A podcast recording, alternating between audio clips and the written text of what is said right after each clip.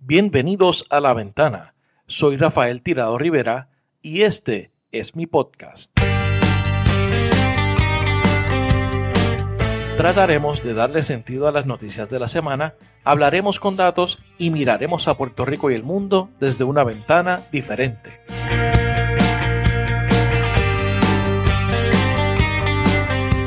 Bienvenidos al episodio número 28 de La Ventana. Gracias a todos siempre por la sintonía.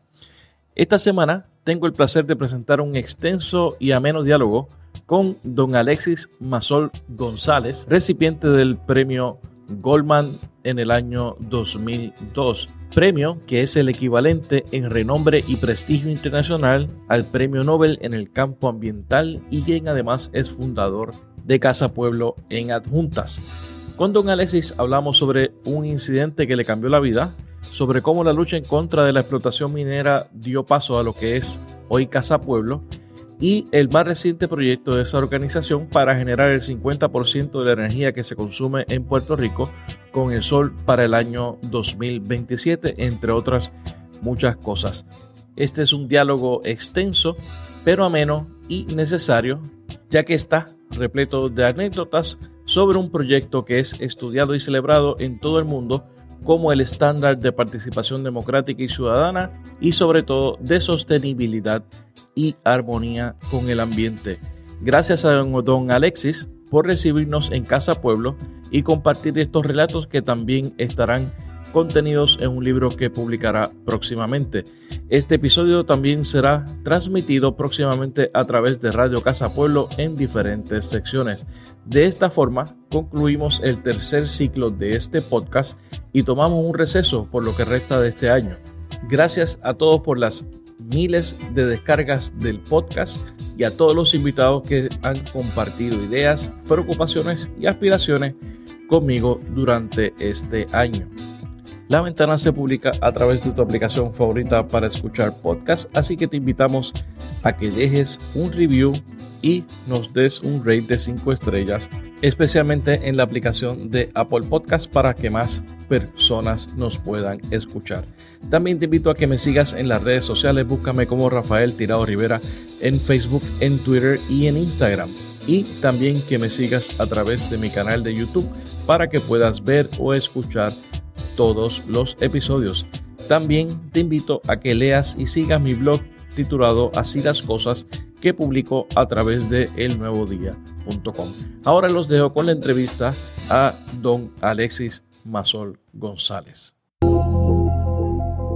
Don Alexis Masol, bienvenido a la ventana. Gracias, muy feliz de estar con ustedes. Y, y más que bienvenido a la ventana, gracias por recibirnos en Casa Pueblo. Eh, ya que este es un proyecto que nosotros este, definitivamente respaldamos y, es una inspiración para mucha gente. Estamos aquí, pues estás en tu casa porque cuando no te puedo dar la bienvenida porque esta es tu casa. gracias, así que estás aquí eh, en familia, como si fuéramos una familia. Gracias, gracias. Estamos aquí eh, en, en, lo que es una de las organizaciones históricas de Puerto Rico que se ha convertido. Eh, don eh, Alexis, este, usted, su vida, la gente la tiene ligada, la gente piensa rápido en Casa Pueblo, en esta, en esta organización. Pero me gustaría saber un poco más eh, de usted. Usted nació aquí en Adjunta y quiero conocer cómo fue esa crianza suya, cómo era las juntas de, de cuando usted se crió, cuando usted nació, eh, es, esa escuela, de, de, dónde es que viene ese interés por, por la tierra, por, por todo, por, por, todo lo que es Casa Pueblo y lo que se ha convertido.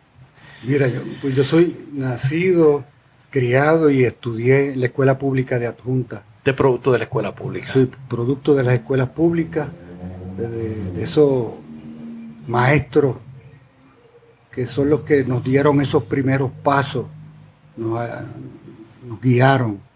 Y entonces así me crié, estudié aquí eh, y me bañaba en el río, había muchos charcos, eh, hacíamos caminata por los bosques, ah, salíamos en grupo, subíamos a la, a la cima de, Guilarte, del bosque Guilarte, estábamos, jugábamos baloncesto, béisbol, eh, corríamos patines, bicicleta, todo en una en un marco comunitario eh, de como si fuéramos una familia, eh, los que vivíamos aquí cuando nos criábamos.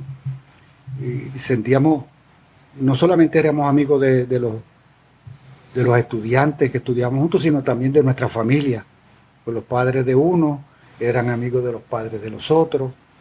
Y se convirtió, era como un, como un proyecto social comunitario ¿Y usted era del pueblo o vivía en, el, en la zona de, más del campo? Vivía en el pueblo, en, en, una casa alquilada que en un momento dado había sido un cine, le llamaba el, el Teatro Patria. Ok. Y así me crié en el Teatro Patria y corriendo por, por, por, todos los rincones de mi adjunta y eso me fue dando un apego lo que le llaman ahora topofilia, que es el apego a la tierra, al lugar donde tú vives, a tus bosques, a tus aguas, a tus ríos. Y eso que vemos ahora en Casa Pueblo también es un reflejo de lo que yo tuve en mi niñez. Es un reflejo de esa crianza, de ese, sí, totalmente. De ese proceso. Sí. Y entonces, este, usted estudió aquí en las escuelas públicas, hizo el, la escuela superior también, estudió acá. ¿Cuándo eh, fue que usted sale eh, a estudiar a la universidad, a, Mayagüez, que se hizo ingeniero? Porque usted, usted, usted decidió estudiar ingeniería. ¿De, dónde es proviene esa, ese interés? La, ingeniería viene por, como tenía buenas notas en matemáticas en, en, esta uh, área, pues me interesaba mucho también la, el desarrollo eh, y ver eh, contribuir a mi país. Quería contribuir a mi país como ingeniero. Eh, sabía que la ingeniería es importante, como todas las profesiones y todos los oficios. y me voy entonces en el 1960 a estudiar al, a lo que llamábamos el colegio. El colegio de Mayagüez. Colegio de Mayagüez.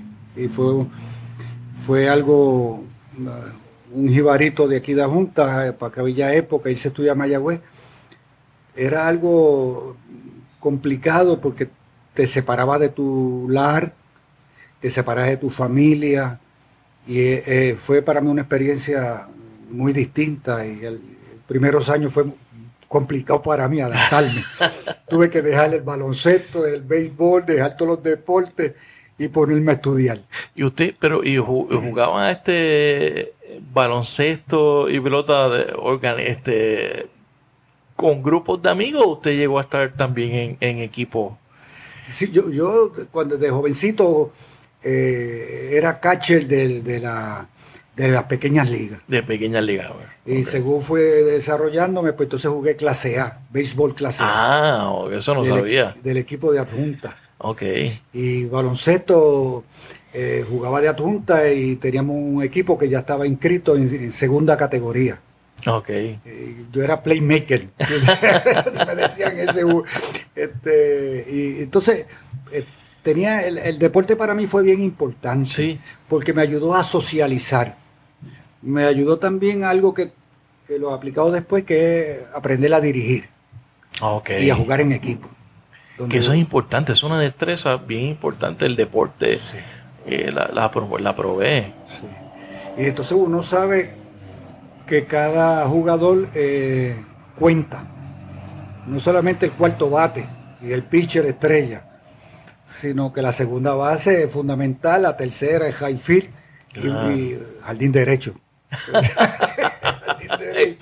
derecho. Entonces, eso me ayudó a mí poco a poco en el desarrollo de, de liderato.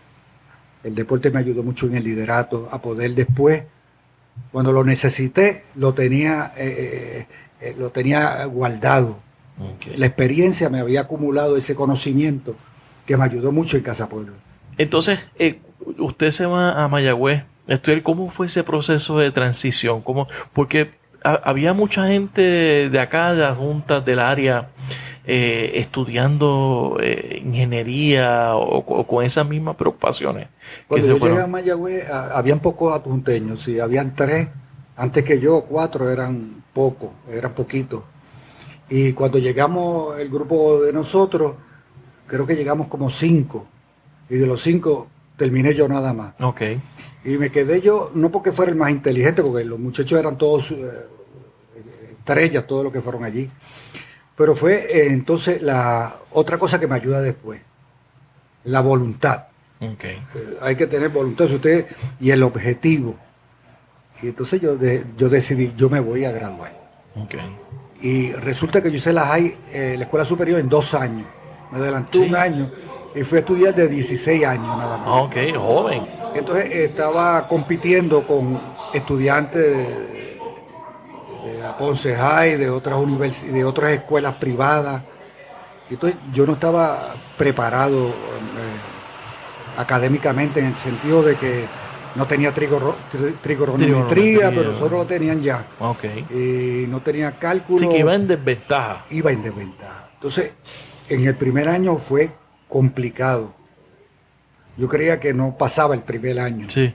Y yo fui a estudiar con beca. Ok. Eh, por una beca de ayuda por la cuestión económica de mi familia. Claro.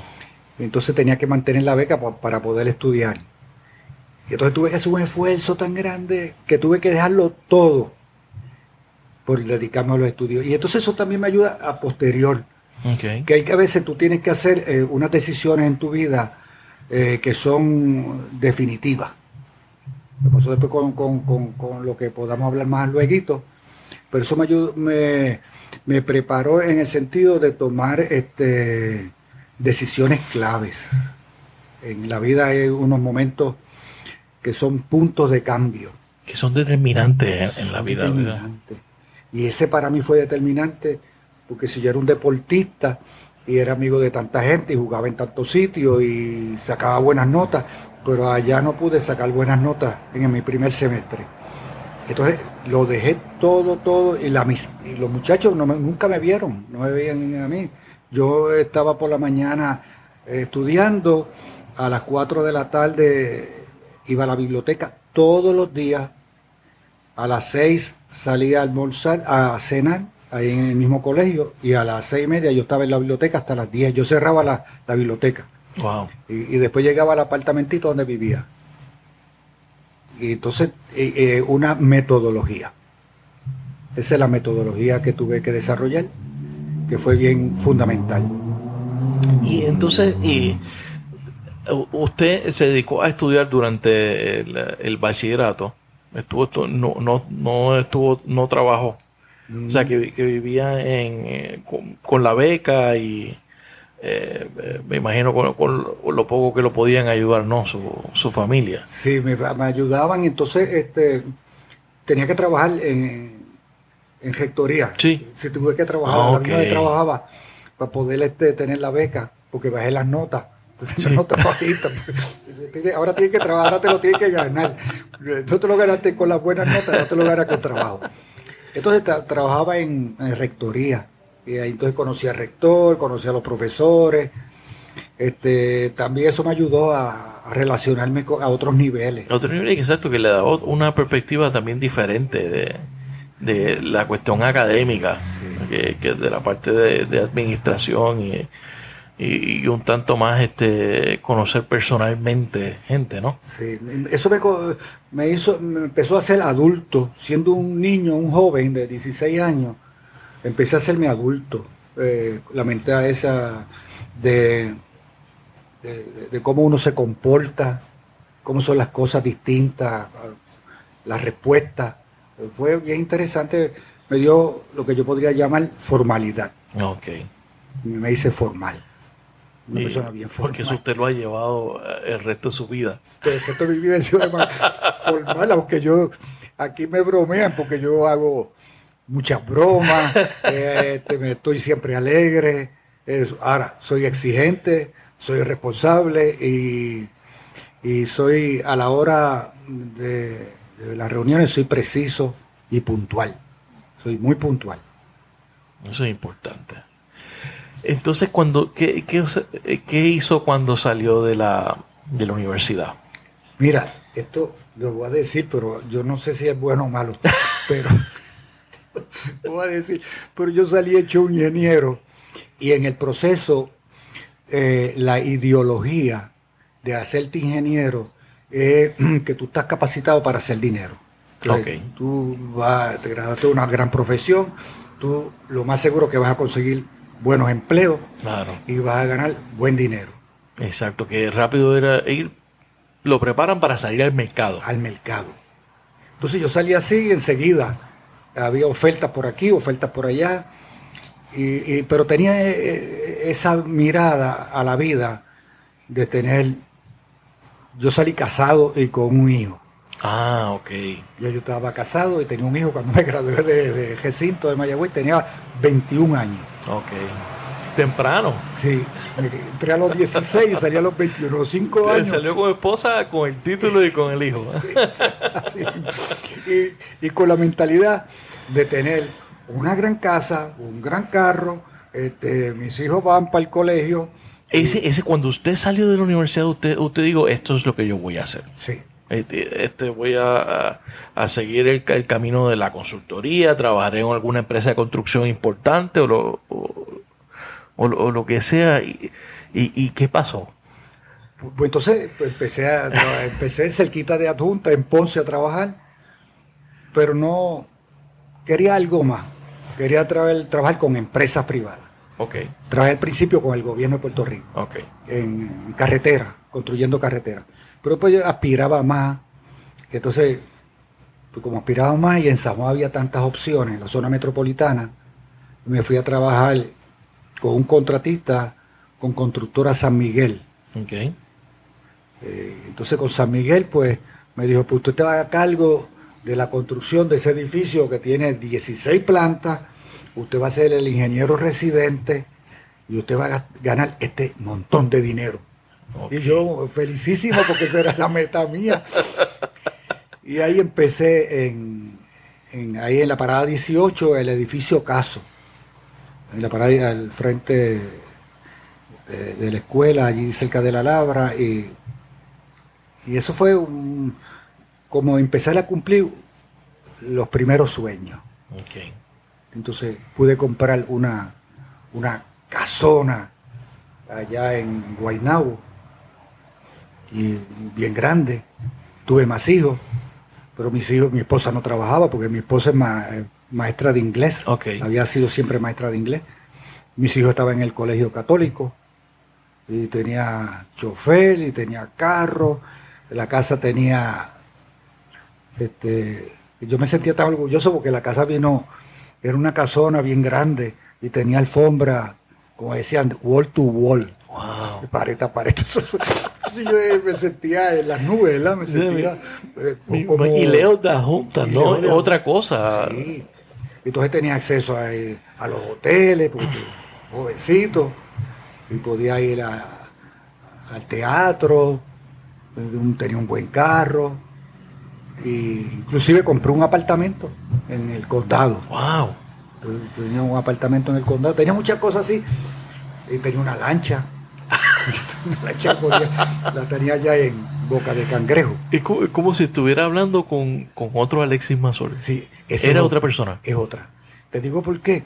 Me lo han dicho todos los que me conocieron, ingenieros que trabajamos juntos, que no saben cómo es posible que yo esté aquí, una persona que no le gustaba hablar, una persona que trabajaba, que era eficiente, que era responsable y que tenía otra línea tan distinta a la que soy. Pues fue que pasaron muchas cosas para que hayan cambio. Cuénteme esas cosas. Bueno, pues estando allí,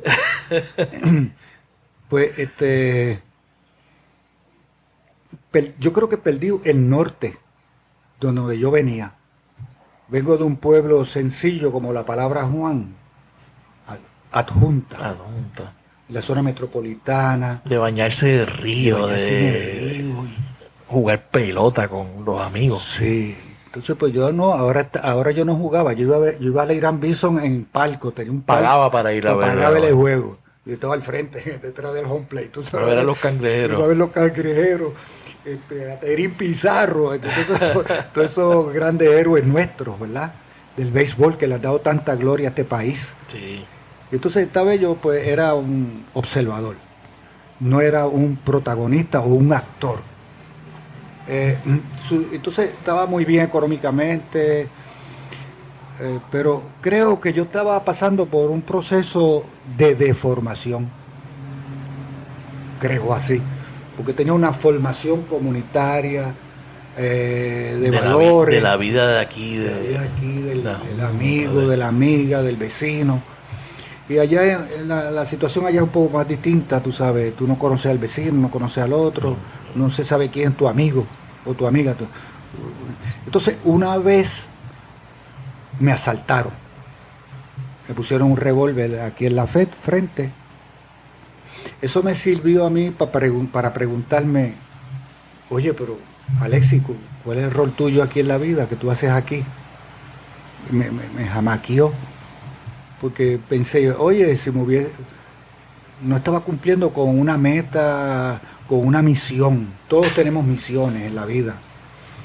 Y entonces, mm, después también conocí a don Juan Antonio Corregel, porque había un trabajador, un albañil, que un día me vio leyendo poesía. De, ese poema, es Distancia de don Juan Antonio Corregel, y me encantaba ese poema porque Distancia, él decía, la patria son los ríos, las montañas, los bohíos.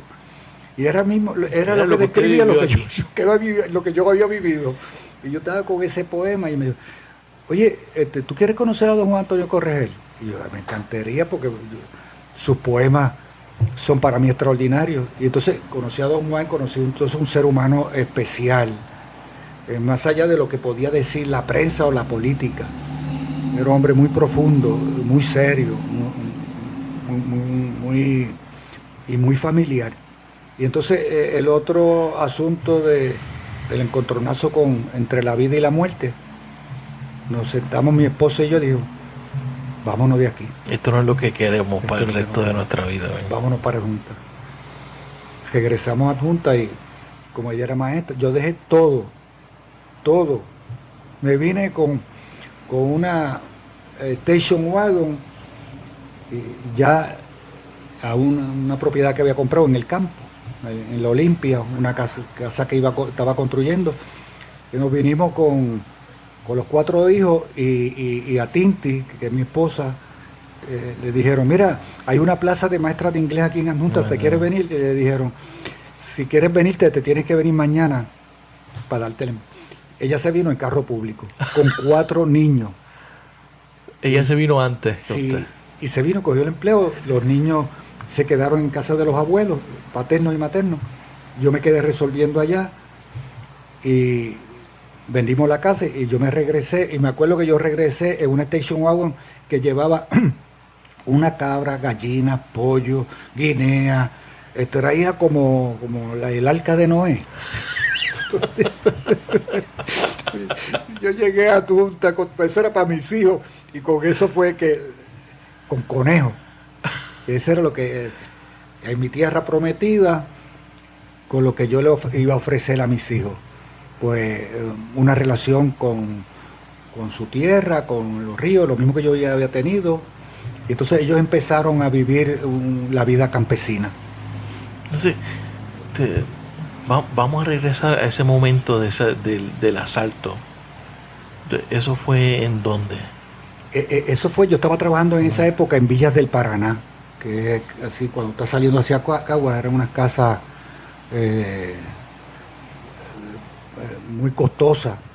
De hecho, el que la compraba tenía derecho, eh, o sea, eran tan, caras que uno tenía que hacerle, ponerle la alfombra que quería, el color de los inodoros, el color de la... Que la podía escoger todo. Todo, todo, y el color de la... Y entonces uno estaba allí con, una, con un personal y él, y tenía la nómina, eh, antes se pagaba en dinero efectivo. Ah, y entonces eh, eso estaba en mi oficina. Y había una persona, había alguien que ya sabían dónde llegaba la nómina todos los viernes. Y entonces llegó y llamó, procuró por el ingeniero Mazol la puerta estaba cerrada, pero cuando se abrió, ahí sacó un arma y me la puso aquí en la frente. Wow. Eh, Fue bien chocante porque Me imagino, y, y vio ahí el- su vida pasar, ¿no? Sí, yo vi la ese- Entonces me fui para mi casa al instante, ¿verdad? Para pasarle el susto. Y le digo a Tinti, Tinti, me han asaltado y por poco me mata. Me dijo, deja eso, que un día te va a pasar. Y no, no me lo creyó. Esto fue lo pasó de verdad. Sí, no me lo creyó. Y como a los 10 minutos llegó la policía a entrevistarme para entonces enseñarme unos retratos y me dijeron, este, esto es un poquito gracioso, pero siempre lo recuerdo. Me dijo, ¿podría describirnos el arma con que lo asaltaron? Yo dije, no, yo no sé de arma, no conozco armas de ninguna clase, pero era un calibre 38 y no sé lo que es un 38. Y, y, pues díganos cómo era el cañón, porque eso también ayuda a nosotros a identificar la yo, yo lo vi como así de grande. Puse los, me dijo, señora, usted lo han asaltado con una bazuca. El susto que pasé, vi el cañón bien grandote. Yo me, me- me imagino que después uno es que se ríe, ¿no? Después, Sí, de- después eso fue un chiste, fue gesto de la vida. no en ese momento. Sí, Entonces llegaron a... ¿ya ¿En qué año fue eso en que regresan a, a Junta? en el 1979. En el 79. O sea, que, eh, eh, básicamente usted llega al 79 y ya en el 80 comienzan a cambiar las cosas para usted. También, pues, no hace un año yo, yo que estaba otra vez en un reencuentro con ¿Y mi, con mi alma y mi espíritu, eso fue lo que yo Esa- hice. ¿Y cómo fue ese reencuentro? Pues, nos- pues la casita, de- la casa de nosotros está en, eh, todavía está allí, y la vive mi familia. Este, la hicimos una- en una montañita en el donde está el bosque de la Olimpia, Ok. y entonces vivíamos apartados. El, el camino, había un camino de, bastante lejito donde vivíamos. Entonces vivíamos en, en armonía con la, naturaleza, los cuatro niños, con, los, con las vacas, con, los conejos, la cabra, la yegua, tú sabes, vivíamos en otro mundo. Y entonces yo estaba en una recuperación de mi espíritu y de mi alma y de la soledad. Empecé otra vez, entonces encontrarme con la soledad. Fue un proceso bien difícil para mí. Porque había proceso acostumbrado a aquello a San de desintoxicación, Eso, tal vez. sí, eso mismo. Yo Estaba, empecé a escribir poesía. Eh, ¿Nunca lo había hecho? No, nunca había escrito, había escrito poesía. Y entonces monté, montamos una librería en un carretón. Porque como a mí me gustaba siempre la lectura, por eso puse un carretón y puse librería Palenque. Y durante ese año yo me dedicaba a vender libros. Iba al instituto, como yo conocía la, la- la tertulia, todas las librerías en San Juan, allá en Geopiedra y el instituto, y compraba libros. Y eso fue acercándome otra vez a mi gente, a través de la lectura y de la cultura. Cuando entonces ah, sale un titular en el 1980 que decía, decidida la explotación minera, a explotar las minas de cobre, oro y plata, miles, millones de dólares en ganancias y miles de empleos. De la nada, usted, la comunidad no, usted no lo sabía, la comunidad no lo sabía. Eso fue, usted se levantó literalmente un día y vio el titular. Un 31 de agosto del 1980. Wow. Entonces, la cuestión es que como soy ingeniero y soy ingeniero civil y sé lo que es movimiento de tierra, construcción, todas esas cosas. Lo que viene. Lo que viene, lo vi enseguida. El, el primer día que yo le dije, no voy a decir la palabra, pero fue más o menos, eh, esto está complicado. Y me dije, como hablándome a mí mismo, dice, Alexi, vas a tener que trabajar, vas a tener que actuar. No te puedes quedar ahora como un espectador de lo que va a pasar a tu pueblo y a, la- y a tu gente, y a tu tierra y a tus aguas, porque ese, esa topofilia que debería conmigo siguió. Y ahí entonces que, entendiendo de inmediato lo que había que hacer, pues Tinti y otras personas nos deci- decidimos organizarnos como grupo comunitario. Ese es el punto de partida. Ahí, ahí es que nace lo, eh, lo que es hoy Casa Pueblo, que, que era eh, taller eh, cultural, eh, no, El taller de horticultura de taller de horticultura.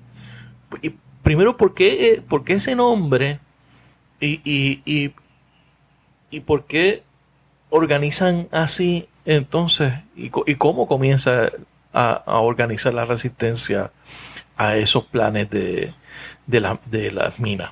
Mira, esto es bien interesante, ese nombre, esa pregunta que tú haces, porque a veces como que eso pasa desapercibido. ¿Por qué Taller de Articultura Exacto. de Junta Inc.? Y es que el grupo que estábamos, los, los que nos reunimos, discutimos cómo íbamos a hacer la estrategia de lucha. Okay. Antes que nosotros, aquí había en todas las, hicieron unas luchas eh, políticas importantísimas. El Partido Independentista Puertorriqueño, el PCP, la Liga Socialista, este, otras organizaciones uh -huh. eh, políticas. Eh, y, y, entonces habían hecho una gran contribución porque habíamos aprendido ya, no, no habíamos no empezamos de cero. Claro. Ahora, lo que sí nosotros decidimos fue hacerlo la organización basado en la gente que vivía aquí, okay. en la comunidad. No de este partido, ni era amplio, un movimiento. Y ent en, entonces se da un debate entre nosotros porque algunos planteaban, este puede ser el movimiento antiimperialista en contra de explotación minera. Claro. Otro, Ese... este es el movimiento de liberación nacional antiminero. El otro decía, el otro. Y entonces. Incluía a la mitad de la gente, a la sí. mayoría de la gente. Entonces nosotros entramos en una discusión que, que nos causó un gran problema porque no, no, pudo haber consenso, no había consenso. Y entonces eh, el caso nuestro, pues yo venir de aquí, conocer mi gente, yo decía, pero entonces cómo, cómo se, no, nos vamos a abrazar con, con Josie, con, con Tito, con toda esta gente y otros más que no son ideológicamente independentistas, ni socialistas, ni comunistas. Claro. Pues cómo nos juntamos con gente que piensa que la anexión era, era su ideal y el otro el Estado Libre Asociado. Eh, dijimos, bueno, vamos a hacer un, un, una lucha amplia, comunitaria, vamos a constituirnos como una organización sin fines de lucro, de gestión comunitaria y un nombre amplio que nos permita juntarnos sería el taller de arte y cultura de Ajunta. Porque ya teníamos la visión que no iba a ser simplemente una lucha, una organización para luchar contra las minas. Eso era el objetivo inmediato. Oh, okay. Pero nosotros hablábamos de la salvación nacional de nuestra cultura, de nuestro idioma, nuestro territorio, nuestra música, nuestra bandera, eh, lo que somos. Y ya pensábamos en eso, que la ruta no era exclusivamente por las minas nada más. Ok. Que era, eso era parte de lo que hacían, pero no era necesariamente esa. Entonces, háblenos, háblenos de esa lucha de, en contra de las minas. ¿Qué, ¿Quiénes estaban detrás de, de, ese, de ese negocio? Con, ¿Con la ayuda de quién? Cuando nosotros miramos bien, lo primero que hicimos fue educarnos sobre el tema minero. Ese es lo primero. Y eso ha seguido siempre. La educación es nuestro punto de partida. Fue aquella vez y ha seguido siempre así. ¿Qué es lo que quieren hacer aquí? ¿Y quiénes lo quieren hacer? ¿Y cómo lo van a hacer? ¿Y qué se ha hecho antes? Entonces, como juntamos todo ese como un historial, y entonces la primero que nos dimos cuenta era eh, que había que estudiar qué era lo que iban a hacer. Pues la, explotación minera era, eh, estaba, habían descubierto 17 yacimientos que contenían cobre, oro y plata. Okay. Y habían hecho unas uh, exploraciones científicas y lo habían cuantificado. Y habían identificado los 17 lugares y la metodología para extraerlo se conoce como cielo abierto, open pit mining. Y, y todo era aquí alrededor de Adjunta. Cubría 36 mil cuelas de terreno en Adjunta, Utuado, Lares, Ayuya y el norte de Ponce. Oh, wow. Entonces, eh, entonces ya nos damos cuenta que el, lo que vendría era una catástrofe ecológica. Wow. No había que ser ingeniero. Pero entonces estudiamos la particularidad de la contaminación por las micropartículas de polvo, el sílice, el ruido, iban a explotar eh, 2.000 libras de explosivo diario por los 365 días. Oh, wow. Y entonces iba a afectar la, el lago de cola, bueno, una serie de cosas que técnicamente no, no, nos enseñó que no se podía. Lo otro que aprendimos, que era la compañía era la Amax y la Kennecott. La Kennecott todavía está, y para que ella está, estaba en Chile, en la mina Chuquicamata, una de las minas más grandes del mundo. Así que sabíamos entonces que estábamos peleando, íbamos a pelear contra un monstruo. Un gigante. Un gigante, una transnacional. Y la otra es la AMAX. Así que prepárate, sé humilde y prepárate para resistir. Porque te van, nos van a dar duro. Esa gente no, no comen cuento. Bueno, tumbaron a Salvador Allende después. exacto. Entonces, ya sabíamos eh, el cuadrito, ¿verdad? Entonces, ahora vamos con la campaña. Ya sabemos que esto es una catástrofe ecológica y lo que lo quieren hacer es el gobierno de Puerto Rico, eh, esa compañía avalado por el gobierno de Puerto Rico. Entonces nos damos cuenta, entonces ahora, ¿y cómo lo hacemos? Nos damos cuenta que el gobierno de Puerto Rico, los partidos, cuando estaban en minoría, se oponían a las minas. Y, digo, ay, qué bueno que este partido que esté. Pero cuando ganaban, apoyaban la minera. ese, es el gran problema. Ese es uno de los grandes problemas. Pero, pero lo aprendimos, como dicen por ahí, a la solta. A, a la solta nos dimos cuenta que ese juego, que es el mismo juego que hay ahora. Mientras son minoría, están en contra de unas cosas, tan, tan pronto llegan al poder, hacen otras. Sí.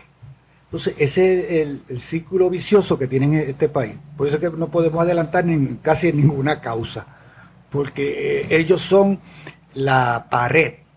Los partidos son las paredes para, el adelanto de la causa de Puerto Rico, el que sea, la causa de un país.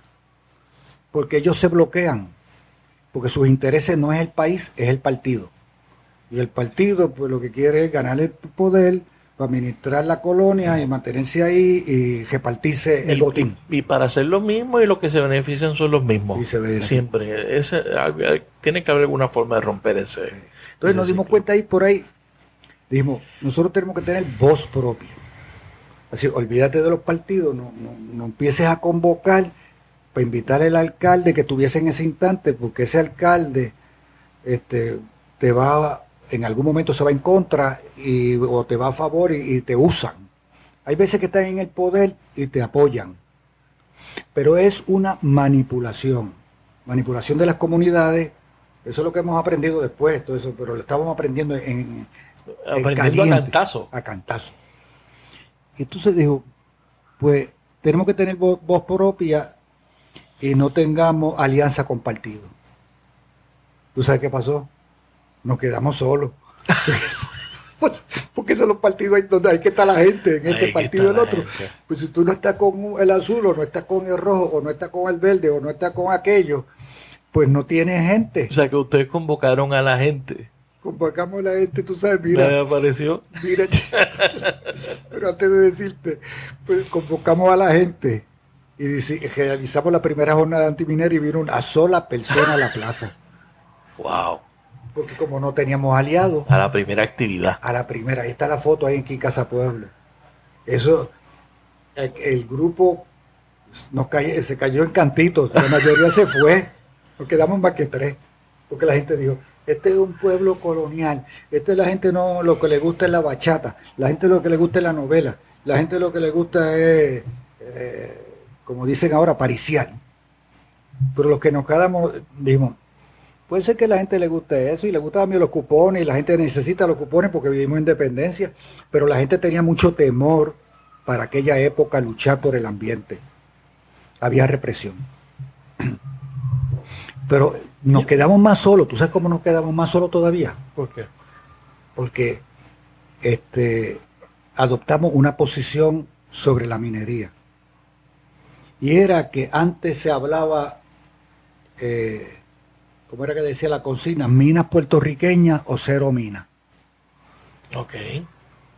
Y entonces había un sector que hablaba de que la minería podría ser... De que los explotadores fueran locales. Sí.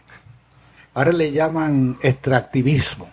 Ahora allá en Ecuador, en Chile, Bolivia, en Argentina, para no decir explotación minera porque suena feo, le dice extractivismo.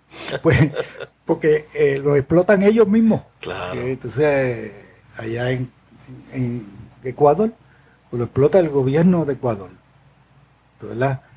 Entonces eh, le dice extractivismo, pero es lo mismo.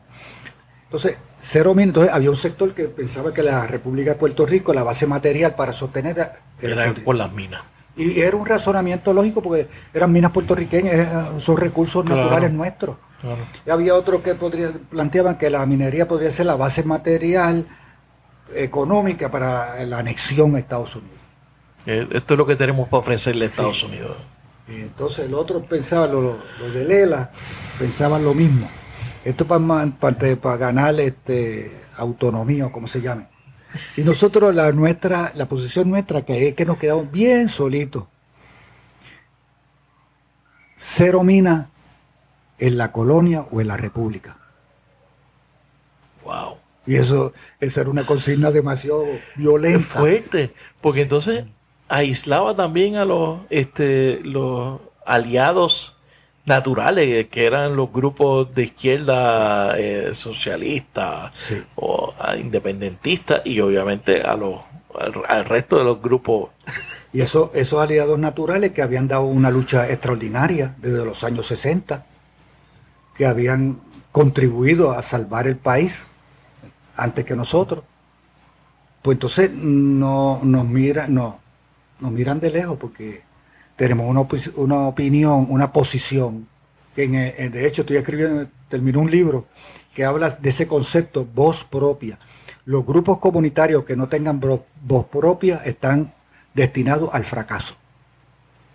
Y, eso lo de, aunque estamos brincando, todo movimiento o grupo comunitario que defienda la lucha contra el carbón o la lucha por lo que sea, que se haga alianza con los partidos y los políticos, no avanza, se, se desintegra. Deja de ser comunitario. Deja de ser comunitario y pierden el desarrollo del protagonismo. Pues la comunidad tiene que tener actores y protagonistas. Y esos protagonistas son la comunidad y los que meten mano, los que luchan, el que hace el donativo, o el que reza, o el que va a la marcha. Es una cosa un poquito, no es muy compleja, pero hay que entenderla. Entonces, el, grupo comunitario no, avanza, se queda en, esa lucha ambiental. Pero cuando tú tienes voz propia y tienes y, hay otro principio que lo describe el libro que, terminé de escribir, que es de, sociología de Alain Touraine, que habla el principio de identidad, el principio de oposición, eh, y, ese principio de identidad es que el grupo tenga identidad propia. No digan, eh, ah, ese grupo, ese, ah, eso está con los populares, ese grupo está con los independentistas, ese grupo está, ese grupo comunitario está con los PNP. A la vez que te pongan ese, ese, e, e, esa identidad, te identifiquen. Pues a nosotros nos decían, para esa época, la identidad es, esos son los de las minas. Mira, esos los, íbamos a la universidad al charla y dice, mira, esos son los de Junta, los de las minas en esa primera etapa. No eran los independentistas, ni los estadistas, ni, ni los populares. Ni los populares, era otra cosa. estaban creando una identidad. Y eso, eso lo entendí yo después, con el tiempo. Claro, porque mientras eso pasaba, eh, usted salía, me imagino que había que ejecutar cosas y seguir la próxima estrategia y, el próximo, la próxima cosa. Este, ese proceso duró básicamente 15 años. 15 años. Ahí, tuvimos que ingeniárnosla. Y fíjate, el nombre que le habíamos puesto al grupo, que, Taller de Arte y Cultura, eso es lo que nos, lo que nos salva. Porque la estrategia, nosotros nos preguntamos, ¿y cómo vamos a ganarle el corazón a un pueblo? El pueblo de Ajunta, el Dutuado del Ares, el pueblo de Puerto Rico, ¿cómo lo le ganamos ese corazón? Para que se junte y luche por él mismo, no por los partidos, por él, por sus aguas, por su tierra, por su bandera, por su nación, por su territorio. ¿Cómo hacemos eso? Mira, y tuvimos meses, meses y meses rompiéndonos la cabeza. ¿Y qué vamos a hacer? Mira, y vino a ser la cultura puertorriqueña, la estrategia, que no, donde salió la estrategia. Que esa es la pega. Sí y, creamos un concierto que se llamó Concierto Patria Adentro, que estaba integrado por un grupo de músicos y trovadores, un grupo de baile folclórico infantil, unos artesanos y unos narradores. Y en una, en una sábana proyectábamos, íbamos cantando, cantándole sí a la vida y no a las minas. Mira qué consigna tan sencilla, sí a la vida, no a las minas. Y la gente veía, y la música típica, la gente iba a escucharla, era simpático el mensaje. En, el medio, en la pausa, eh, se daba una breve charla. Y entonces el protagonista no vino a ser el orador que venía de San Juan a dar un discurso elocuente eh, sobre la minería y los efectos de la minería, sino que la cultura puertorriqueña era la que era el actor y protagonista principal. Que atraía a la gente y era lo, que habría el oído. Ese mismo. A ese, a ese entendimiento. Entonces, grupito que era, que habíamos un Volkswagen, como decía por ahí. pues, son tres, cuatro gatos por ahí, así hablaban. Este, pero de momento se multiplicó. Y entonces el grupo de baile folclórico eran como 15 o 16. Tenían 15 o 16 padres y madres, y la abuela, y los tíos, y los músicos, la novia, y el. Que, venía, todo en el paquete. En el paquete venía todo compuesto. Y fue entonces de una manera eh, elocuente. Yo creo que el mejor, uno de los discursos de más elocuencia que yo he escuchado por ahí, aparte de don Pedro, Albizu, Campo, este, ese para mí fue un gracias, porque era un discurso que se entendía por todo. Y entonces, mm, como Manuel Seno Gandía dice, con discurso elocuente no se mueven montaña, como con el aire de un abanico, no se perforan cordilleras, pero este discurso sí movió montaña y perforó cordillera. Y entonces, eh, ¿cuándo es que se convierte ese proyecto? Eh, ¿Toma los rasgos o se convierte en lo que es Casa Pueblo? Mira, esa pregunta es bien importante porque pues, las cosas iban marchando bien y, hacíamos festivales de chiringa y la cultura iba marchando bien. Okay. Y no solamente era el concierto Patria Adentro, hacíamos festivales de chiringa, el certamen literario, le dábamos películas documentales en las escuelas, hacíamos muchas actividades, que presentábamos libros, eh, exposiciones de pintura, todo eso iba a la misma vez. Y, vimos una vez, pasamos por ahí, vimos una antigua casona del siglo XIX, de principio del 1903 y, nos preguntó, oye, ¿por qué no queremos una, esa antigua casona? Y la convertimos en la sede permanente como un centro cultural independiente. En vez de estar reuniéndonos en la casa, por en casa de, los amigos y de las amigas, de los compañeros y compañeras. Y ahí entonces nace, adquirimos esta casa de pueblo con mucho esfuerzo, mucho donativo, muchas cosas, bien, la casa se estaba cayendo y convertimos entonces en una casa para el pueblo. Entonces, en el proceso de, identidad, de ahí para adelante, ya no nos decían, estos son los de las minas, estos son los de Casa Pueblo. Y eso es lo que le da el principio de identidad al de Casa Pueblo, que todavía sigue. Que vino con la sede, con la, con la sede. Eh, eh, eh, los diferencia a ustedes porque ustedes son los que tienen el lugar, que hacen cosas allí que tienen una serie de proyectos, tienen una serie, son de verdad. Eso le, da un tanto de eh, formalismo, ¿no? Sí, da formalismo y, y le da a la gente un sentido de pertenencia. Eso es básico, eso es fundamental en las luchas y en los cambios. Tiene que tener un sentido de pertenencia. Esa es mi casa, pueblo. Entonces todo lo que hacemos aquí, una de las primeras cosas que hicimos fue esta biblioteca en el sesquicentenario de Eugenio María de Hostos, llamada la Biblioteca Hostos. Ah. Entonces, el proyecto camina, eh, se desarrolla de lo local, se construye local con proyección nacional y también con una mirada global. Eso lo fuimos haciendo sin darnos cuenta No fue nadie que escribió ese libreto. Que, que es, es, volvemos a lo mismo, que es mientras ustedes hacían, mientras les funcionaban las cosas, me imagino que hubo 20 cosas que no les funcionó también. Sí, había cosas problemáticas. este, pero nos dimos cuenta una vez que teníamos la casa, coincide con Otto, queremos una biblioteca, porque era una de las cosas que soñábamos y, vamos a un programa de radio por WPAB en Ponce. Eh, anunciamos que queremos una biblioteca. Y entonces la periodista Blasini, Janet Blasini, me dice, Alexi, ¿y con cuántos libros cuenta? Yo, con ninguno. tenemos los anaqueles que son los mismos que existen al presente. Porque también hay que tener humildad. Entonces, están vacíos. Mira, empieza a llamar la gente a la emisora y llama una persona que no me acuerdo su nombre. Este, de momento, pero está escrito. Y dice, quiero este, decirle que yo tengo los 22 volumen, volúmenes de Eugenio María de Hosto, incluyendo la Madre Isla, que usted ha hablado tanto de Madre Isla, pues tengo ese.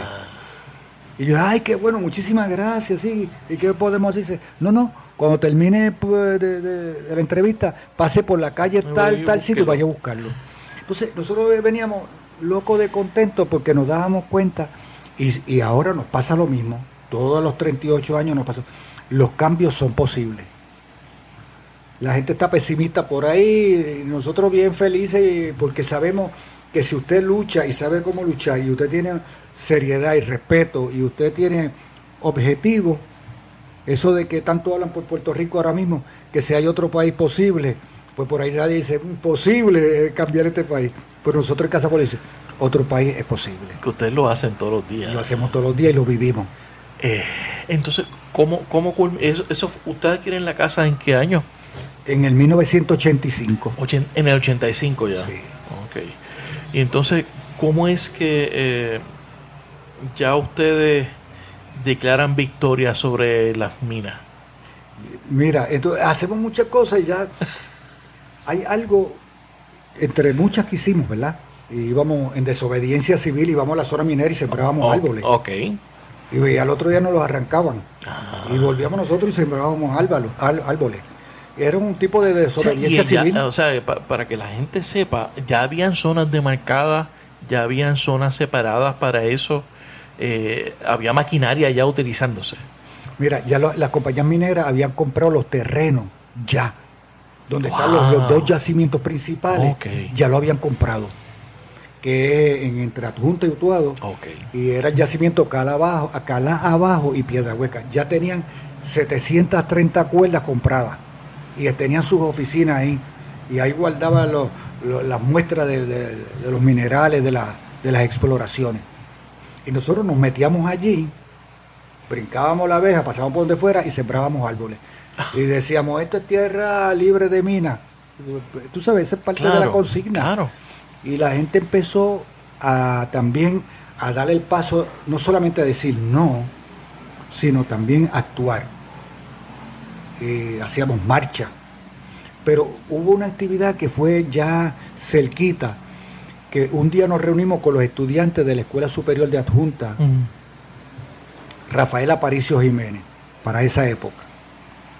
Y le reunimos todos los estudiantes, como Tinti es maestra de, esa escuela superior, que era, pues tenía acceso a todos los estudiantes y a los y nos reunimos con ellos y le preguntamos. A, todo el pueblo, ya le he dado clase a todo el pueblo. eso, me han dicho. y conoce a todo el mundo. Tiene una dulzura, además una gran, ha sido una gran maestra y una luchadora que luchó antes de Casapuelo ya estaba ya luchando en contra de los salones de asbesto. Ah, desde ese entonces. antes de las minas. Entonces viene ahí y le preguntamos a los estudiantes ¿qué, qué, vamos a hacer, qué van a hacer ustedes. Pues ya sabemos lo que está haciendo Casapuelo y ustedes.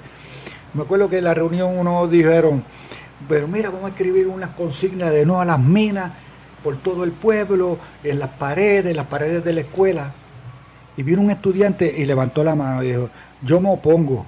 Dios, pues, tú uno que se opone estará a favor de la minería. Le estarán pagando. Sí, le estarán pagando. Porque rápido empezamos, empezaban antes a ver a gente encubierto por todos lados. Los tenía, los tenía aquí. Nosotros tuvimos gente y estudiantes también. Entonces, eh, después salieron las carpetas, los nombres y toda esa gente. Y entonces este joven dice, eh, pero este no era un agente, no fue nunca agente. Era, un muchacho eh, juicioso e inteligente. Y dijo, nosotros vamos a ganarle el rechazo del pueblo porque vamos a dañar las paredes de, los negocios y las paredes de la escuela que está tan linda y la vamos a ensuciar. Claro. entonces eso no va a atraer público. Caímos en cuenta todo. Entonces, ah, vamos a hacer otra cosa distinta. Las luchas tienen que, toda lucha tiene que ser ingeniosa. Eso, de, eso la rutina esa de estar pegando paquines por todos lados y en los postes ya eso se acaba. Y eso sigue lo, repetir lo mismo y lo mismo. Pero nosotros teníamos que eh, ingeniárnosla. Y resultó, para hacer corto ese cuento, en, con, realizar una conferencia de prensa que llamamos conferencia de prensa desde el cielo. Eso por eso es como una loquera, ¿verdad? Una locura. Y consistió en que vino el Canal 4 en helicóptero, otros medios vinieron por automóvil y, el, lente del Canal 4 captó desde arriba, desde el cielo, los 800 estudiantes que bajaron al estacionamiento y escribieron con su cuerpo uno al lado de otro nóminas. 800 estudiantes hablaron a la misma vez y dijeron lo mismo. Ese fue jaque mate a la minería. Los jóvenes. Los jóvenes. Los niños.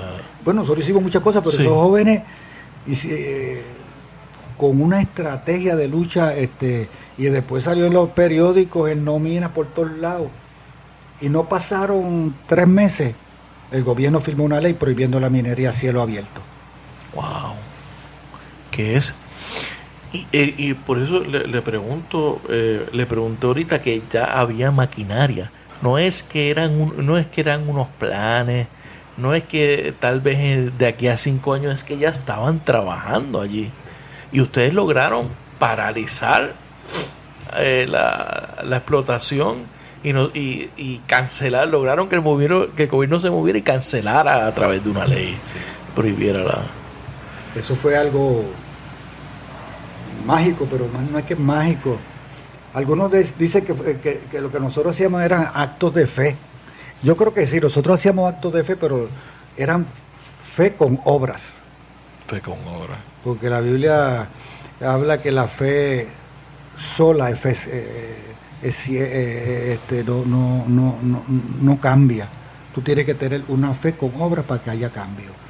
Entonces, como quiera que lo que querramos mirar, podemos decir que teníamos estrategias comunitarias. Claro.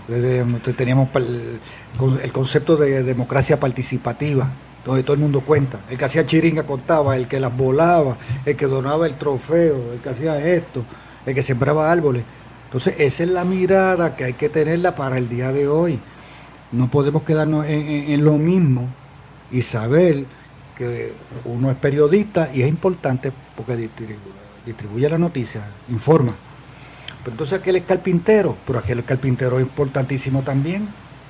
Y la señora que va a la iglesia que reza por Casa Pueblo, como nos han dicho aquí. Medio, Alexis, yo lo único que hago es rezar. Que no va a las marchas, pero reza por reza. Y yo le digo, pues usted, usted es la primera que está en la marcha. Y yo, la, usted y yo íbamos abrazados al frente de la marcha en contra de gasoducto. Esas son cosas que hay que entenderlas para poder quitarse el pesimismo, la impotencia y de que otro país no es posible. Entonces, este, Luego de eso, en el 2002, usted, todo eso que usted sembró, esa visión de lo que es Casa Pueblo, la lucha en contra de las minas, los proyectos que ya se estaban eh, realizando aquí, eh, le confieren el, el, premio Goldman, que es el, eh, el Nobel ambiental ¿Cómo usted se sintió cuando lo cuando usted recibió esa llamada? Este y le dijeron, este Alexis Mazor te acaba de ganar este premio. ¿Cómo fue eso? Pues obviamente la lucha es una lucha compartida. Eh, pues llamaron una noche a mi casa a las 6 de la tarde, Tinti cogió el, teléfono y dijo, ¿y Alexis voz Entonces, Tinti le dijo, sí, él está disponible, pero sí en español. Entonces no sabíamos, me preguntan, ¿usted sabe lo que es el premio Goldman? No, no sé qué es eso. Mire, el premio Goldman es un, premio bien tal, tal, bien importante, reconocido a nivel mundial. Ese premio eh, no son una serie de organizaciones las que estudian y señalan. Nadie propone los candidatos. Son unas organizaciones mundiales. O sea que no hubo una campaña de vamos a nominar a. Sí, no era así. Y me dijo. Usted ni lo sabía. No, y me siguen haciendo preguntas. ¿Usted sabe que este premio reconoce a un ciudadano por cada continente del mundo. No, no sabía eso. Usted sabe que este reconoce eh, a un ciudadano luchador por todas las islas, naciones del mundo. Yo no sabía que cogía a un ciudadano por todas las... Pues son uno por cada continente, por los continentes y uno por las islas, naciones. Queremos decirle que usted ha sido escogido por todas las islas naciones del mundo, como el premio Goldman 2002. Y yo me quedé ahí, no podía contestar. Y yo le y además, queremos decirle a usted que es un reconocimiento que equivale a un premio Nobel del ambiente y hay un dinero en efectivo que va para ayudar a la lucha. Entonces yo le dije, y mira, yo no lucho por premio, ni lucho por reconocimiento, yo lucho por mi patria, por mi gente. Y nunca luchó por dinero. Así que nada de eso me motiva, así que quiero darle las gracias y ha sido una alegría por aprender, aprender de lo que es el premio Goldman. Y enganché. Después, después, fui al internet y me dije, mira si esto es de verdad. y después mandaron una carta certificando. Y fue de gran emoción allá en, la celebración, en la otorgación del premio, una cosa grandiosa. Como esa gente lo hace. Eh, lo celebran en San Francisco, en el San Francisco Opera House. Y ahí van los presidentes de los, de los, de, los, de los ganadores de esos premios, los embajadores, los dignatarios. Ahí van más de 3.000 personas. Y van norteamericanos muchos norteamericanos muy eh, comprometidos con el ambiente. Es una ceremonia impresionante, bien impresionante. Eh, fue un día, yo fui con Tinti y con Arturo y con los hijos míos y mi familia. Eh, fue, me ayudó mucho también, porque no sé, no sé si quieres que te diga algo que dije allí. Claro que sí. Te lo digo. Seguro. Pues uno va allá, pero uno va con, como dicen aquí, con la mancha de plátano en, el flu, como el, el, y con el compromiso. Porque los galardones no son para uno sentirse más grande o más importante. Es la responsabilidad. La responsabilidad. ¿Qué usted va a decir allí? Y yo llevé los estudios científicos que hizo Arturo sobre Vieques, que se habían hecho públicos donde evidenciaban que la cadena alimentaria estaba contaminada con metales pesados que producen cáncer. Entonces yo dije eso. Entre otras, este, aquí traigo el documento tal para presentárselo al presidente de los Estados Unidos y dije, I demand the President of United States to stop bombing Vieques, parar la bomba y que se salga la Marina de Vieques ahora y está evidenciado por qué. Además, no está haciendo daño a nuestro país. Mira, se pusieron de pie los 3.000 personas y empiezan a aplaudir. Eso me dio a mí un conocimiento de que la lucha que se estaba desarrollando en adjunta local y la lucha de adjunta de Casapueblo que tenía proyección nacional tenía una resonancia global. Ellos me dan cuenta que las luchas de los pueblos eh, son luchas, aunque está en un lugar, eh, tiene impacto global. Y de ahí yo, desde, ya nosotros lo habían, veníamos practicando en el proceso, pero ahí me di cuenta que hay tantos y tantos aliados fuera de Puerto Rico, en todos los países del mundo, que este, ya nuestro somos boricuas, somos puertorriqueños, esta es nuestra nación, pero nosotros somos ciudadanos del planeta Tierra. Exacto. Y, desde entonces me imagino es que comienza ese peregrinaje de, de muchas personas de alrededor del mundo que vienen a Casa Pueblo a estudiar, a ver lo que están haciendo aquí, esta gente que hace, sí. por qué funciona. Vienen muchos, eh, especialmente después de María, que tenemos un proyecto especial, pero ese punto de partida, le, como nos dijo, como que pante, pues, puso la huella, patentizó que la, nuestra lucha es global, desde lo local, y es patriótica, es una lucha patriótica. Y nos sirvió para eh, mirar más allá de las montañas de adjunta y más, más allá del Mar Caribe y del Océano Atlántico. Este, sabemos que, que hay un, tenemos una agenda planetaria entonces, eh, luego ustedes entran en otra lucha. Ya eh, pasó bien que entran en contra de, la lucha en contra del gasoducto. Aquí, antes del gasoducto, entramos en una nueva etapa que era el de la protesta, ¿verdad? Ok. Las minas, no a las minas. Exacto. Y la ganamos. Y la ganó el pueblo de Puerto Rico. Hago la corrección. La ganó el pueblo de Puerto Rico. Entonces, Pueblo se decide qué vamos a hacer ahora. Pues ya la meta específica era parar las minas, ya estamos felices, no va a haber más pueblos fantasmas, este, no vamos a contaminar las aguas. y eh, eh, decidimos evolucionar. Evolucionamos del discurso de la protesta sin descartarla a la propuesta. Y proponemos, diseñamos, hacemos un plan estratégico un dasónomo, expertólogo, para transformar la zona minera en el bosque del pueblo. y ahí se da otra lucha. Ahora no era no a las minas, ahora es bosque sí. Ahora, ¿qué es lo que vamos a hacer con ese espacio? Y logramos el bosque y después dijimos, ahora queremos manejarlo. Que es el primer bosque que la comunidad lo maneja. Sí, y entonces logramos un acuerdo con recursos naturales que está desde, desde 1996, estamos manejando ese bosque hasta el día de hoy. Y entonces estamos demostrando también que las comunidades y el país tienen la capacidad, que no es el gobierno nada más el que puede administrar y gobernar. Aquí hay un proyecto de gobernanza comunitaria. Lo único que aquí no hay es corrupción. Que eso suena poco, pero es mucho. Pues el país te, encanto. De 73 mil billones. Millones, billones. Billones en deuda. Cuando empiezan, a hacer para atrás de dónde qué, pasó con esto, pues ahí encontrarán unas claves por eso. Pero mira, cambiamos de la protesta a la propuesta y de ahí es que siguen haciendo el Café Madre Isla. El Café Madre Isla. Que nos autosostiene económicamente. Ok. Eh, la Radio Casa Pueblo. Eh, la escuela de música. El Bosque Escuela.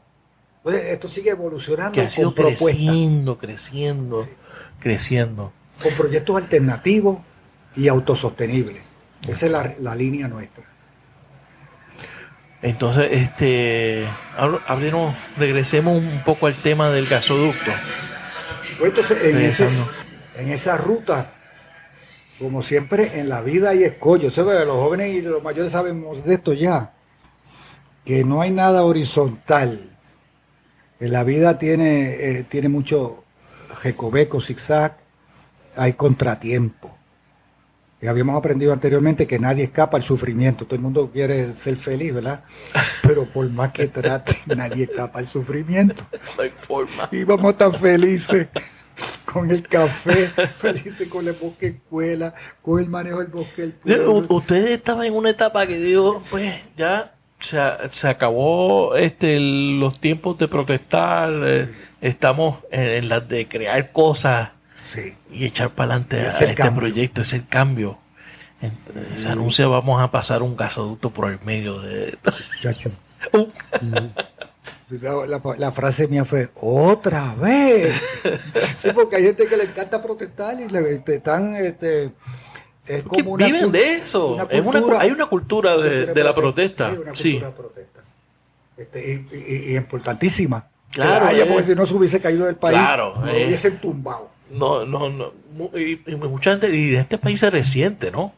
La, gente que protesta, que se, se levanta a parar la carretera por, por, algún tema. No, hecho, esa cultura de protesta ha salvado a Puerto Rico de muchas cosas. Ahora, nosotros creemos en la protesta, ¿verdad? Pero, una forma de evolución. Evolución. Y la propuesta. Porque es la manera de hacer el cambio.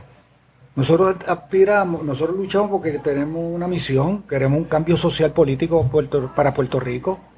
Esto no es porque sea lindo el café y somos autosuficientes y, nos encanta tener la casa pueblo con energía solar y, no contaminar la capa de ozono. Y no somos felices nada más porque este, no, la factura no viene de cero en Casa Pueblo.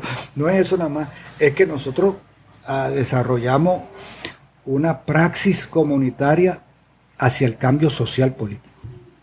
¿Qué, es eso de cambio social político? ¿Qué es, en, el, en la, dentro de la visión de usted, ¿qué significa eso? Mira, eh, eh, eh, nosotros tenemos, vamos, nosotros estamos una praxis comunitaria de gobernarnos.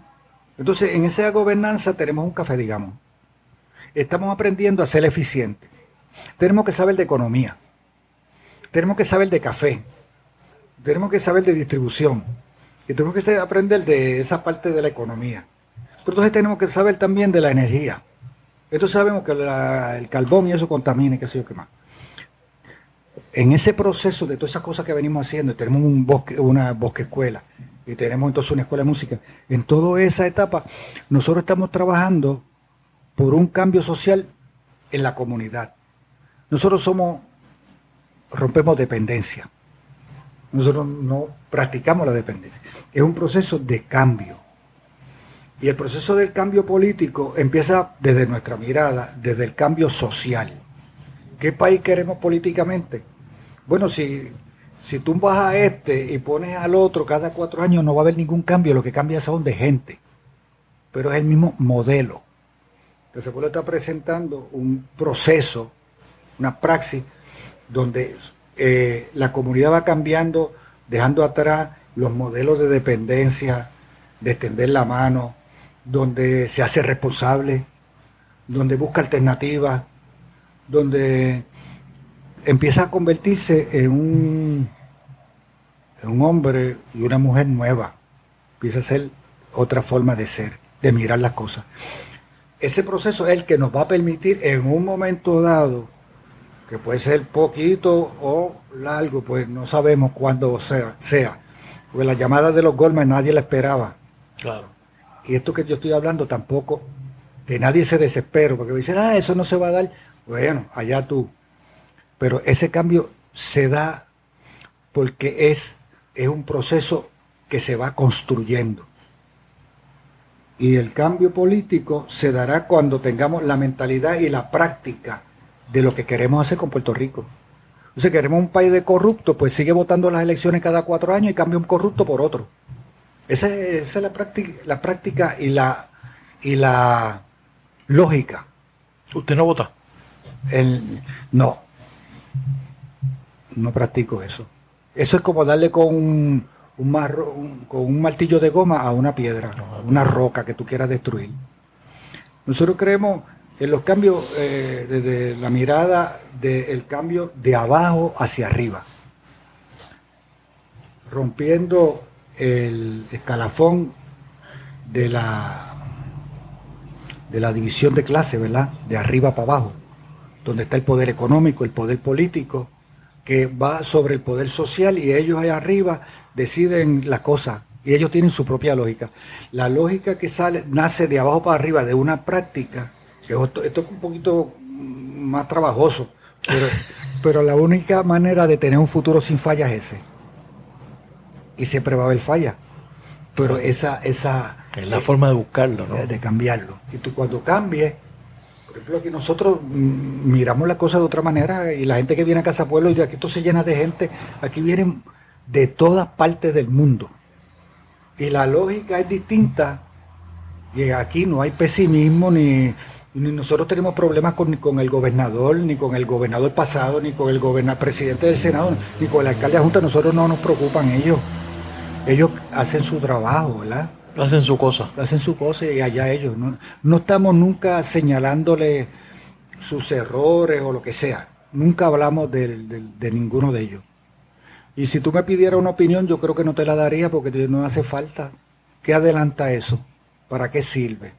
Pues si lo que yo podría decir de ellos, eso lo dicen todos los días los analistas, eso lo dice todo el mundo por ahí.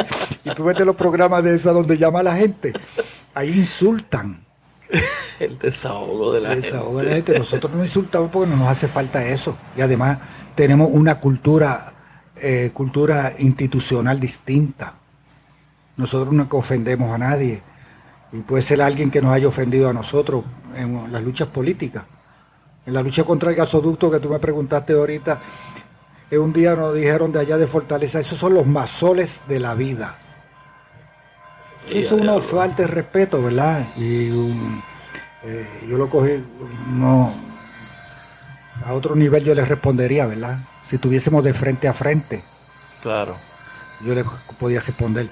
Pero no, lo, lo damos como personas que no, no merecen respuesta, ¿verdad? Claro que no vale, no vale la pena. No vale la pena entrar en una discusión tan pequeña, ¿verdad? Ahí se, si están ellos de rodillas, pues, pues, no te pongas de rodillas tú. Claro. Pero a veces nos duele, a veces nos dicen cositas que duelen. Don Alexi, eh, llegó el 20 de septiembre del 2017. María. María. ¿Cómo te vivió ese día? Oye, eso fue yo vivo en mi casa, yo vivo en mi casa de madera, donde me crié. Ok. En la misma casita aquí en el pueblo. De aquí en el, en Sí, el pueblo. yo voy a pie y vengo a pie. Este, en la casa, el viento empezó a azotar fuerte. Y en la casita, eh, un palo se cayó sobre mi casa. Pero le dio por, por un ladito de una esquina, ¿verdad? Y le digo a Tinti, vámonos para Casa Pueblo. Era como las cinco y media de la mañana cuando estaba fuerte. ¿A las cinco y media? Sí. ¿Usted salió de su casa a esa hora? Porque aquí no, no. Oye, nos montamos en el carro, no, que todavía no, no, no se habían ido cayendo los postes de las calles aquí. Pudimos pasar en el carro. Me metí aquí, eso fue, por poco no podemos entrar porque el viento era tan fuerte. Pero vivimos el huracán aquí dentro. Y resulta que aquí teníamos luz, teníamos nevera, tenemos energía solar. Y entonces lo, lo sufrimos, ¿verdad? Pero también vivimos en ese momento tan difícil, vivir en la casa de un- del pueblo y ser uno un- uno que llegó allí, que era uno, porque después llegó tanta eh. y tanta gente aquí. Se hizo, la Casa Pueblo se hizo Casa Adjunta, Casa Patria. Y entonces sirvió de oasis energético. La gente empezó a entrar a Casa Pueblo a darse terapia respirator- respiratoria, la diálisis, pues teníamos energía. Traer los medicamentos a ponerla en la nevera. La Casa Pueblo se llenaba 200, 300 personas. Y yo fui, Tinti y yo fuimos los primeros durante el huracán. Los primeros refugiados. los primeros refugiados. Fuimos, fu- fuimos los primeros refugiados. Y además custodio. Nos vinimos aquí también a cuidar la casa. A cuidarla, una ventana que se abriera, un problema. De hecho, sacamos agua de adentro. Sí, me imagino. Estuvimos toda la, toda la noche y todo el día, por día y noche, sacando agua porque el viento venía con, con- eh, digo, el agua venía con viento y se colaba Sí. por debajo de las puertas y por todos lados. Ese es el, el que no le pasó nada físico a la casa. La historia es el agua, el agua entrando. Entonces, ustedes se convirtieron en ese oasis energético y eso dio inicio a un proyecto eh, para impulsar el uso de la de energía solar. de la nieve. Nosotros habíamos comenzado en el 1999 ya con, con tres paneles solares. Ok. Tres paneles solares Sí, que hace- le daba hacía un montón de años. energía a que le Ah, daba unas energía? bombillitas por ahí. Ok. Pero ya, ya nosotros casi siempre estamos un poquito adelantados a lo que va a venir. Y ya sabíamos que la energía renovable era necesaria. pero no podíamos hacer más nada más que tres panelitos y una batería y, estábamos ya impulsando. En el 2008, nueve años después, instalamos un sistema aquí en, en la casa más amplio. Y en 2017, en verano, antes de María, habíamos instalado uno completo que genera el 100% de la energía de Casa Pueblo. Cuando entonces llega el huracán, pues estamos como estábamos como preparados para una eventualidad como esa. Sí. ¿Lo habían pensado? No lo habíamos pensado nunca. Siempre empezamos, eh, impulsábamos la alternativa de Puerto Rico con energía renovable. Pero no por la necesidad de un huracán que viniera. No lo habíamos pensado así tan. Un evento catastrófico como No lo habíamos pensado así, fíjate. Aprendimos de eso después. Claro. Entonces. Es como todo que todo ha sido en la marcha. Sí. Y aquí tenemos muchos genios en Casa Pueblo. Son gente que, que el compromiso los hace más inteligentes de lo que son. porque el compromiso obliga a la inteligencia y a, ser creativo. Y a la creatividad. Sí, y Arturo, el doctor Arturo Mazol de ella, entonces eh, logra con su trabajo voluntario y el cuerpo de Casa Pueblo impulsar un modelo de desarrollo local autosostenible con la energía renovable, con el sol. Entonces ahí después María nosotros nos juntamos y dice, para atender la emergencia, pero para también para el cambio. No se trataba de resolver el problema como hacen los políticos que entonces llevan la plancha de zinc, y yo qué más. No dice, no, vamos a ver cómo podemos atender y, diseñamos varios sistemas, modelitos pequeños de energía solar. Okay. Por eso fue una cosa eh, grandiosa. Pero lo primero que hicimos fue que nos llamaban de, la diáspora puertorriqueña, de muchos lugares, de, Noruega, de Sudamérica. Mira, Casa Pueblo, que ustedes necesitan para la comunidad. Y lo primero que le dijimos, necesitamos lámparas solares. Una luz. luz. luz. El país así, además esto va a tardar. Mira, llegaron aquí esas lamparitas que vienen incrustado su, su panel solar. Sí. Distribuimos 14 mil lámparas. 14 mil, wow más del, 60, del 70% de la población de Junta tenía una bombillita que se alumbraba. Yo me lo gozaba todo en casa cuando pasaban por la calle, la gente con la bombillita. Entonces, eso fue también educativo.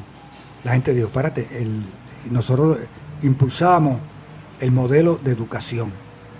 Nosotros, la radio, por aquí anunciaba, hoy la lámpara se va a distribuir lámparas solares en el barrio Guilarte de Adjunta mañana sábado, y a las 6 de la mañana había una fila que llegaba aquí hasta la playita. En la Junta y Playita, para que tú sepas. Y llegaba a la playita. y eh, entraba a Casa Pueblo con gente nuestra. Nunca había entrado a Casa Pueblo. Se sentaba en, la casa, se pasaban por el mariposario, conocían todo, después recibía una charlita y se le obsequiaba la lamparita solar y se le explicaba de dónde vino porque la solidaridad también venía de, muchos lugares. De afuera. De afuera, pero también aquí los de aquí tienen que dar, sentir agradecimiento. Mira, entonces diseñamos un sistema para una, un sector El Hoyo, gente Vallajá aquí en Junta, habían 10 familias que iban a morir, pues no tenían energía para la diálisis. Diseñamos un, inmediatamente la Comisión Técnica y Científica con, dos paneles solares, una batería, un inversor y una neverita así pequeñita que cuesta como 40 dólares. Con eso le resolvimos para que se dieran las terapias y tuvieran refrigeración para los medicamentos. Después nos dijimos, ¿qué vamos a hacer ahora? Mira que hay un problema eh, eh, con los colmados, gemotos por allá la gente no tiene luz y, lo que comen son este, salchicha y no hay leche para los niños. Logramos entonces construir sistemas solares completos en cinco colmaditos aislados, funcionando completo. Panadería y la vegetería, hicimos dos vegeterías. Y después, por si acaso, como para cuestión esa de, impulsar eh, lo popular, una barbería solar. y entonces casas solares. Ahora mismo estamos construyendo más de 30 hogares con el sistema completo solar. Hemos estamos cambiando el paisaje energético de Adjunta. Están construyendo hogares, 30 hogares. 30 hogares. ¿Tú sabes cómo le llamamos aquí? Insurrección energética. Está buenísimo. Hay muchas insurrecciones que necesita el país. Eso es así. Sí. Pues, pues, No, una, yo creo que tienen que ser muchas. Muchas. Y entonces esta insurrección, hay una que practicamos aquí que hace tiempo que se llama la insurrección del amor. que hay que amar al prójimo, hay que quererse, abrazarse, practicar el respeto ajeno. Todas esas cosas, esa, esa insurrección, aquí hay muchas insurrecciones. Pero esta es de la energía. Excelente. Y, y- entonces, esa experiencia que ustedes adquirieron en María, ¿qué ustedes quieren, cómo quieren escalar eso ahora a nivel de Puerto Rico? Entonces, a ese es bien bueno. Porque siempre estamos en junta, logramos el bosque del pueblo, después logramos el bosque de la Olimpia, pero después logramos aumentar, logramos un proyecto de ley que nos ayudaron unos legisladores, porque te voy a hacer la aclaración, cuando uno habla de legisladores de corrupción, tengo que decir que la política es gente decente y seria también. Claro. No vaya a creer que yo generalizo, jamás. Eh, co- Como, como en todas la, como en todas las facetas del ser humano. Y hay unos legisladores que presentamos un proyecto. Ah, a raíz del premio Goldman me dieron un reconocimiento en la legislatura. Y- Usted fue allí, Yo fui allí, mire, y resulta que yo voy para San Juan un día y estoy monitoreando la, la- la- la emisora y escuché a Luis Francisco Ojeda dice, decir, ahí en el Capitolio le dan homenaje a, a cuanto tusa hay. Yo escuché eso. Porque Luis Francisco habla así de Teo Sí, de, de exacto, de Jayuya. Y La Junta también, amigo nuestro, amigo, lo queremos mucho. Pues yo escuché eso y yo dije, vine para acá callado, yo, yo no voy a Debería de regresar. no, pero eso fue antes de, de- y yo, no, pero Alexis, pero no todos los legisladores. y- pues entonces, mira, lo que hicimos fue, nos sentamos, escribimos un proyecto de ley Ah, ok. y aprendimos a escribir proyectos de ley. Y que si una resolución conjunta, todas esas cosas bien aquí hemos aprendido a hacer leyes. Hemos- hay varias De- leyes que, que las hemos redactado y han sido De aquí aprobadas. Y Pueblo. aquí sabemos redactar, proponer y después lucharlas para que las aprueben. Porque llegan allí y se duermen, pero hacemos campañas nacionales. Ustedes dan el servicio completo. completo. Lo volvemos loquitos cuando empiezan a llegar las llamadas y los correos electrónicos. Pues ese proyecto de ley se logró eh, una asignación de 20 millones de dólares inicialmente y, y- unos tantos recurrentes Para el bosque. para, adquirir terreno de bosque. Y eso fue a recursos naturales. Pues entonces esto con ahora, con la energía renovable de Casa Pueblo, hemos tenido como en la guerra una, una cabeza de playa. Tú, tú no puedes ganar la guerra en todos lados a la misma vez, tienes que empezar por un lado. Claro, hay que conquistar algo. Hay que conquistar, eso mismo. Este es un territorio conquistado, socialmente conquistado. Así que lo llamo yo en el libro. Ok. Un territorio social conquistado. Es la comunidad que conquistó ese bosque, que conquistó esta casa. Esta casa eh, de- se ha hecho eh, canto a canto. Y todos los cuadros que tú ves ahí son donados.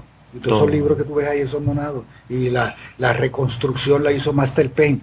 Y la otra cosa la hizo qué sé yo quién más. Y el carpintero que hizo qué sé yo. Pues eso. Es un territorio social conquistado. Pues entonces la Comisión Técnica y Científica de Casa Pueblo diseña, como hicimos contra el gasoducto, un proyecto de energía renovable para el país. 50% con el sol. Esa es el- la meta. Para el 2027.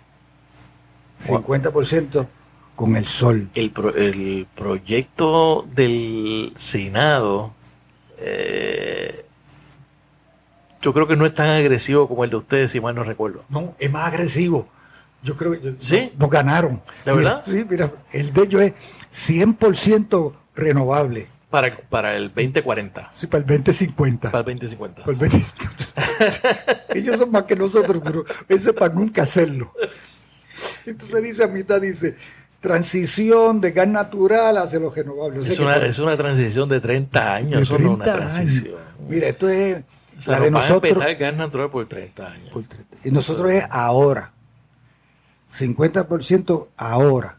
En los semáforos, en, la, en las escuelas, en los hospitales, en, los bomberos, en, la policía, en los refugios.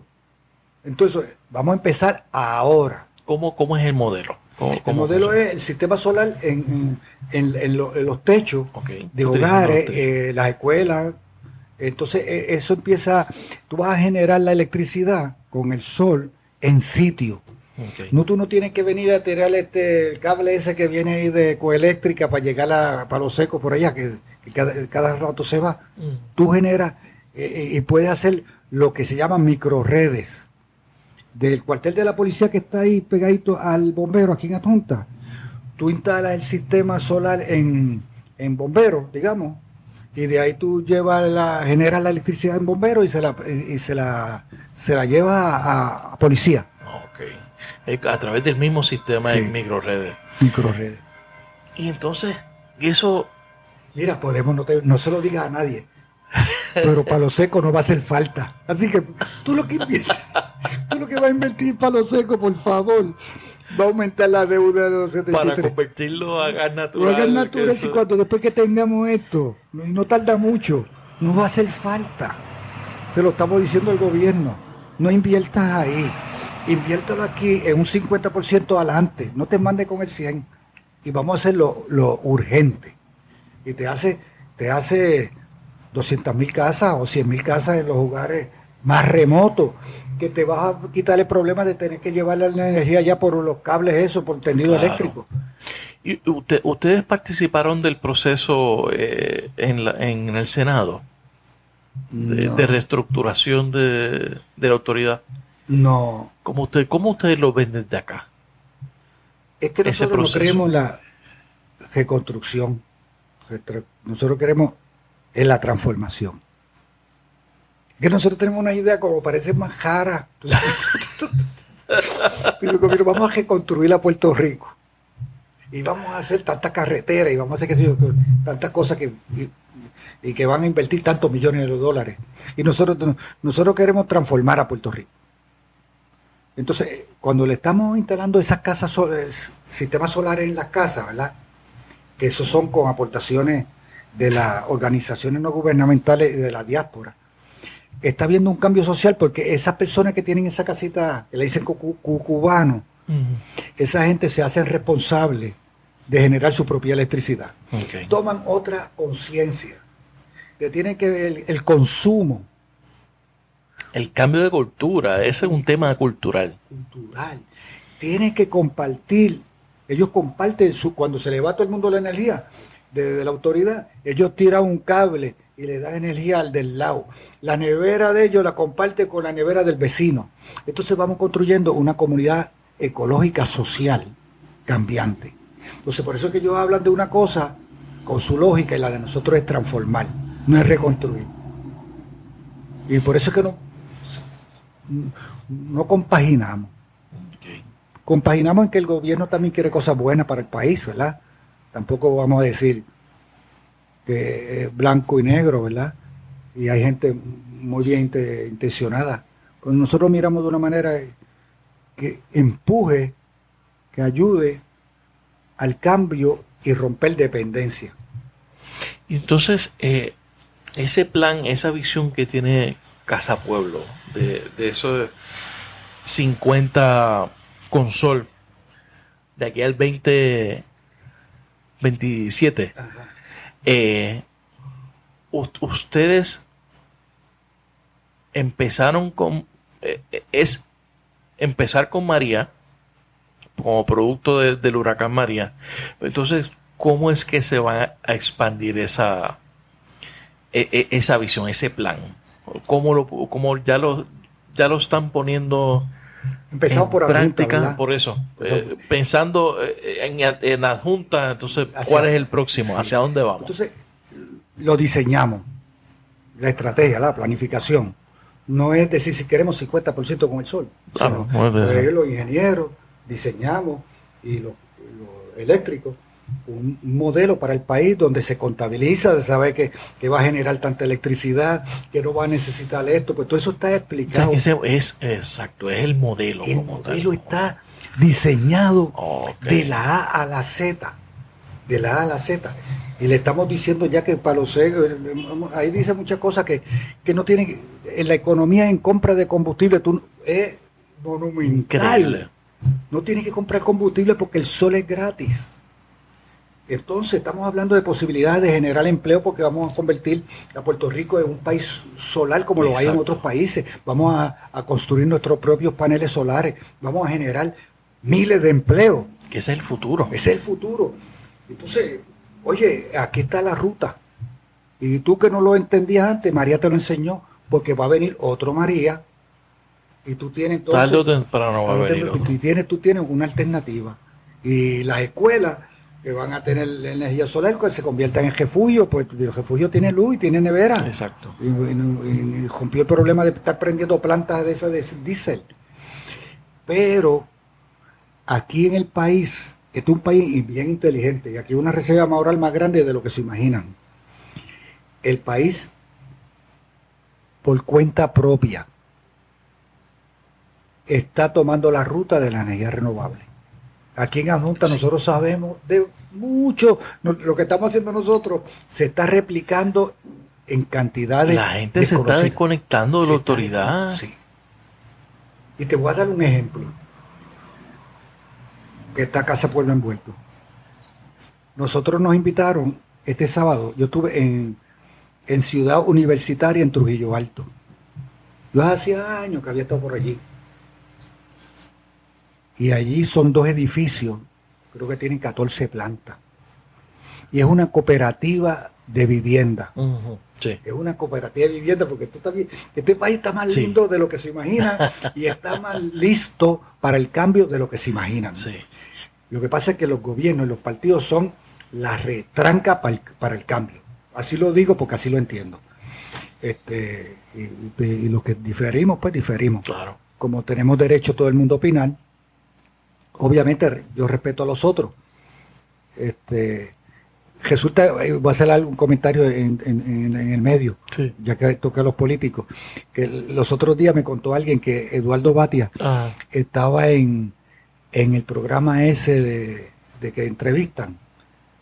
Entonces, este, le dijo, pero ¿qué hay que hacer con esto renovable, como eso que tú estás que él está proponiendo. Es uno de los autores de un proyecto muy bueno. Exacto. Podemos diferir de algo, pero hay que reconocerlo, ¿verdad?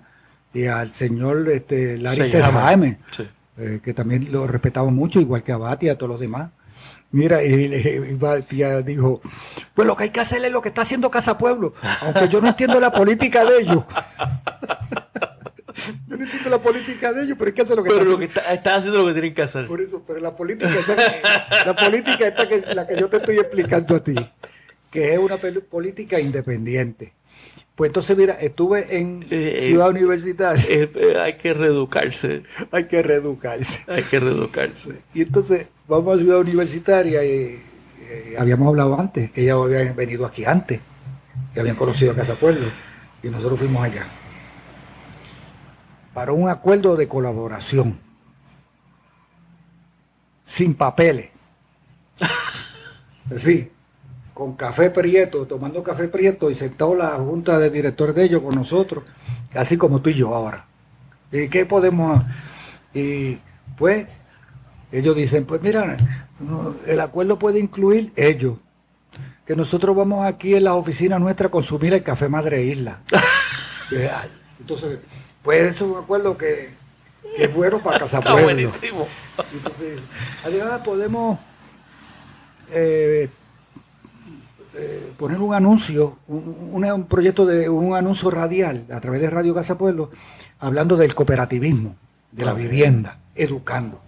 Y eso nosotros podemos aportar lo que cuesta una, una pauta. Un anuncio. Un anuncio. Excelente. Y estoy cooperando con ellos. Y entonces y, entonces yo decía, ¿y nosotros? ¿Qué hacemos? Nosotros no sabemos. Y yo, ¿cómo que no sé? Entonces se me ocurre a mí nada más decir, como ustedes me enseñaron tanto los patios y que están sembrando, oye, ¿por qué no siembran plantas para las mariposas? Para, eh, pues tenemos mariposarios y conocemos de mariposas. Esa cosa tan simple, la contribución de Casa Pueblo hasta ellos, se pusieron tan felices. Porque, eso aquello es grandísimo allí, de un espacio muy, grande. bien grande. Sí. Entonces, algo de para mariposa que eso no compone aparentemente nada, pero aporta a, la a, la biodiversidad, a la, estética y el esparcimiento. Pues todas esas cosas, pues, esa tonterita que yo dije, para ellos fue bien grande. Y entonces, ¿qué más podemos hacer? dice, bueno, ahora vamos a hablar de energía solar. Lléveme al techo. Yo quiero ver el techo de esto. Y entonces, ¿alguien tiene una brújula por ahí? Aquí tengo en el, en el celular. Márcame para dónde es el sur. Porque eh, los rayos de, se, apuntan. A nosotros nos toca del sur. Del sur porque el sur también existe. La gente se mira más que para el norte. Hay que apuntar para el sur siempre. Entonces ya vimos una pared que eso tiene 14 plantas por ahí para abajo y está directamente hacia el sur. Wow. Entonces ya tenemos, nos sentamos a hablar. Pues mira. En la pared. En la pared. pero esto todavía no hemos filmado nada y eso es hablando nada más. Pero ya vendrá. Las posibilidades. Las posibilidades. Y el abrazo. Y compartir utopías la gente no cree en la utopía, pero nosotros sí. Entonces, la utopía de una cooperativa de vivienda con, eh, sostenida en sus áreas públicas, ¿verdad? Eh, el ascensor. Contra el ascensor, bendito, tú sabes que bajar de allá arriba para subir la agua. Pues vamos a hacer unos tanques de agua para que suba el agua por allá por gravedad, que se recoja del techo. Entonces, cuando tú vienes a preguntarme y tú me preguntas, ¿y cómo vamos para allá? Así vamos. En acuerdo, con gente que quiera hacer el cambio, por ellos mismos. Si el gobierno quiere aportar, que aporte. Claro. No nos oponemos. Bienvenido, Bienvenido. Pero tienen que sea con, ese, con una visión no de cooperar y, de facilitar las cosas, no necesariamente de hacerlas, sino que por lo menos los dejen a ustedes hacer. Y los que nos están, los que nos escuchan por aquí, pues sepan que cómo vamos a adelantar el 50 por el sol con ustedes, cuando ustedes llamen al Capitolio y llamen al gobernador y llamen a, la Autoridad de Energía Eléctrica y dice, le voy a decir lo que más o menos creo que deben decir, 50% con el sol ahora, ahora. Y queremos comenzar con, con las áreas más vulnerables, que son los lugares más remotos y donde están los hospitales, los centros de emergencia, las escuelas, que son refugios los semáforos, Endito, por favor, para que allá en San Juan no, tenga tanto problema. pues, pues, pues resolver, problemas pequeños que se convierten en grandes. En grandes. Y son problemas pequeños de resolver. Correcto. Entonces ellos quieren esperar al 2050 para tener el semáforo. Por favor, no, hágalo mañana. A mí, nos dejan a nosotros. Ya tuviese resuelto ya. Eso resuelto. Y todavía pasan los meses y, llevamos un año de mar y todavía los semáforos siguen dañados. ¿Cómo es posible? Y siguen llegando millones de dólares. Oiga, haga un gesto y haga uno adelante, por favor. Hay que ser más casa pueblo, pero de verdad. Sí, de verdad. Porque es, es traer al pueblo a la mesa, a sentarse, a dialogar la educación, convencerlos y establecer un debate y establecer una visión. Mira, que tuvieron, aquí tuvieron hace como un mes 15 congresistas de los Estados Unidos. Y yo, cuando yo recibí un correo, mira que 15 congresistas, está Nancy Pelosi, está fulana, quieren visitar la Casa Pueblo.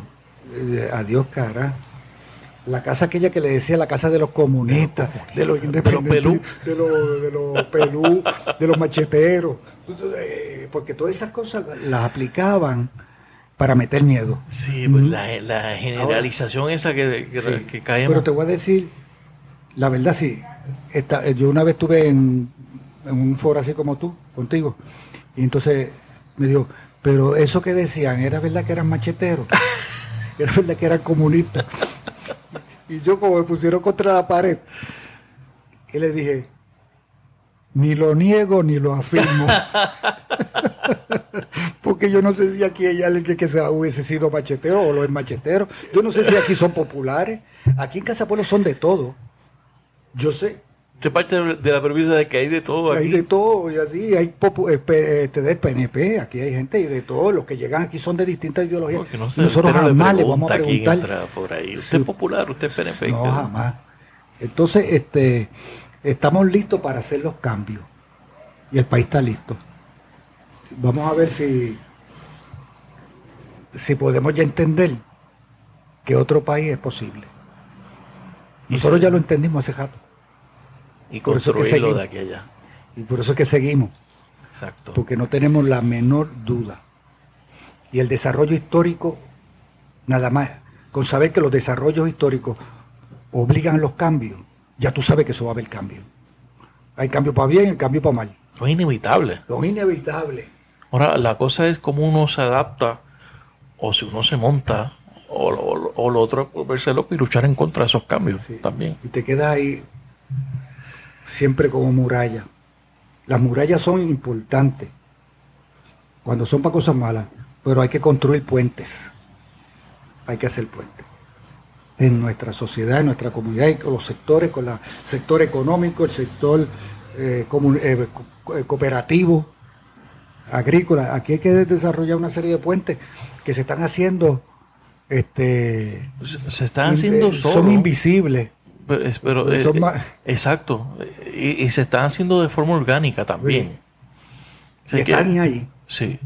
Mira, aquí viene tanta visita a conocer la experiencia de Casa Pueblo ¿Y ustedes qué hacen? Mira, resulta que están haciendo cosas más lindas que las que hacemos nosotros y mejores. Ay, Dios mío, porque tú vienes a buscar consejo aquí. Tú me estás, me estás dando luz y, en el país, en cada rincón, se están haciendo cosas hermosísimas, grandiosas. Hombres, mujeres, eh, en distintos sectores. Eh, son distintos asuntos. Unos son de ambiente, derecho a la mujer, derecho a a los animales, entonces protección de los animales. Hay tantas áreas que aquí este país, yo, yo, yo no conozco un país más comprometido que este. Aunque por ahí hablan malísimo de nosotros los puertorriqueños, que si somos esto, que si somos aquello, yo le juego mi país a cualquiera otro. Es lo único que tenemos, hay que cuidarlo. No, pero qué grandioso de verdad. Yo lo descubrí, ya yo lo sé. No porque yo sea fanático o sea eh, bandera puertorriqueña o que me sienta este, nacionalista. Está evidenciado. Lo juego a cualquiera, está evidenciado. Y, se, lo, se, lo, jugamos a cualquiera aquí y en Estados Unidos. Los boricuas que están allá. Mira, yo estoy tan muchos escuchan eh, este podcast. Yo creo que la mayoría está fuera. Ah, sí, pues esto que nos están escuchando, va un abrazo y mi, respeto. Obviamente, eso de votar demócrata o votar republicano, pues yo nosotros no estamos ahí. Nos encanta la diáspora independiente, la que actúa como esa que actúa. La que actúa. Mira, aquí vino una, vinieron mucha gente. Vino una joven de, de Los Ángeles puertorriqueña y trajo 3 mil dólares en efectivo de donativo para, nos había preguntado antes, y para comprar lamparitas solares. Y se sentó ahí y yo, oye, ¿y cómo tú conseguiste ese dinero? Porque antes de aceptarlo, nosotros, eh, nosotros, no aceptamos donativo así porque, porque si, mira, me dijo, mira, eh, hubo un, un concierto y yo le doy crédito a Robbie, a, Robbie Draco y ella le pidieron a Robbie Draco permiso para poner una mesita en, el lugar, en el lugar y él le dio permiso, los organizadores, tres mil dólares. Para Casa Pueblo, para, ayudar y, y, esas jóvenes, esas jóvenes vinieron. Y yo le dije, oye, ¿por qué trajiste eso para Casa Pueblo si hay tantos grupos? Me dijo, es que yo desde niña, mi mamá que vivíamos en Ponce, me traía a Casa Pueblo y yo los conozco a ustedes. Y esa es la diáspora puertorriqueña, una diáspora comprometida, muy seria, muy respetuosa. Así que para ello va mi, respeto, mi abrazo y Casa Pueblo cuenta con ustedes para el cambio social, político de nuestro país, porque el nuevo país, el país alternativo lo construiremos con ustedes también. No, Alexis, usted está ya terminando nuestra entrevista. Eh, está escribiendo un libro o ya lo, terminó. Terminé. estoy felicísimo porque estoy en la corrección. Ok.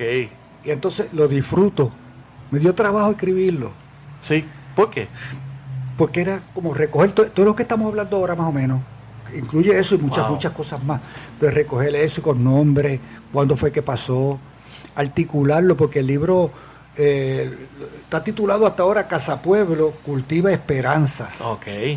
Un proyecto de autogestión comunitaria, desarrollo local a lo nacional global, desde abajo hacia el cambio social político.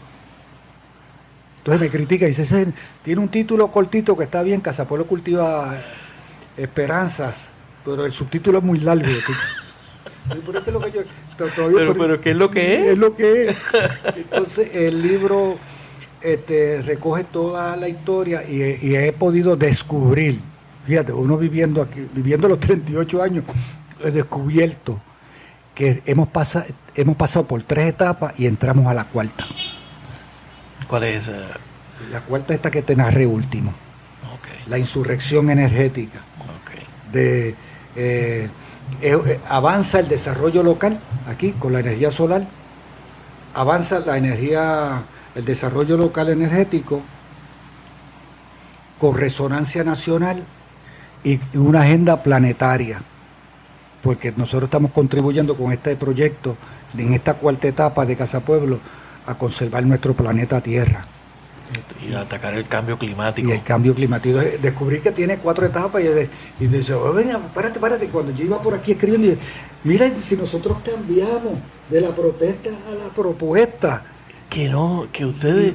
Oye, ¿cómo fue eso? Entonces... ¿Sabes que nunca, no había un plan estratégico de Casa Pueblo en 1980? No, nunca había una definición. Digo, ok, vamos, esto va a llegar a esta etapa, después vamos a hacer esto, lo otro. Obviamente, jamás pensaron que un huracán como María iba a cambiar la, básicamente la misión, porque esa visión de, de sol eh, 50%. Sí pero que, la veníamos practicando antes. Exacto. Entonces es evolutivo. Entonces este, un proceso, este proyecto es un proceso de evolución. Aquí Casa Pueblo, yo lo he hablado muchas veces, es, la evolución, dos cosas de evolución. Es la evolución del hacer. ¿Ves? Bosque, territorio, agua, este, café, energía, escuela, radio. Es una evolución del hacer. Exacto pero va acompañado de una evolución del ser. Nosotros evolucionamos con el hacer. Si uno de los dos no evoluciona, se cae Casa Pueblo. ¿No? Esto está también destinado a caerse. Sí, porque esto es así. Esto, los proyectos, el que sea, si no evoluciona, se extingue. Y podría quedarse Casa Pueblo como un, una casa que de hecho tenemos un, un fideicomiso de esta casa para proteger la perpetuidad. Ok, tremendo. Hemos hecho un fideicomiso que la casa se quedará a perpetuidad para, el uso que tiene actualmente. No se puede cambiar su uso. Pero si no hay evolución, pues, pues queda la historia, queda el museo, ¿verdad? queda lo que estábamos, eh, lo que se hizo. Pero Casa Pueblo ha ido evolucionando y nosotros evolucionamos, nosotros no somos los mismos.